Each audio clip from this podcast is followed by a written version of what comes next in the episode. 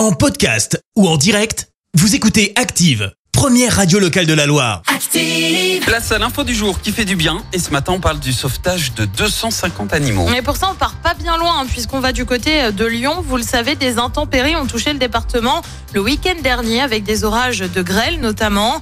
La SPA de Brignais a été touchée par des inondations en raison d'une évacuation d'eau saturée.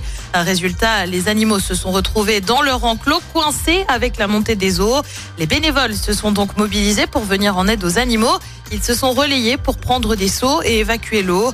Les chats ont également été secourus via les fenêtres de l'un des box. En tout, ce sont donc 250 animaux qui ont été sauvés.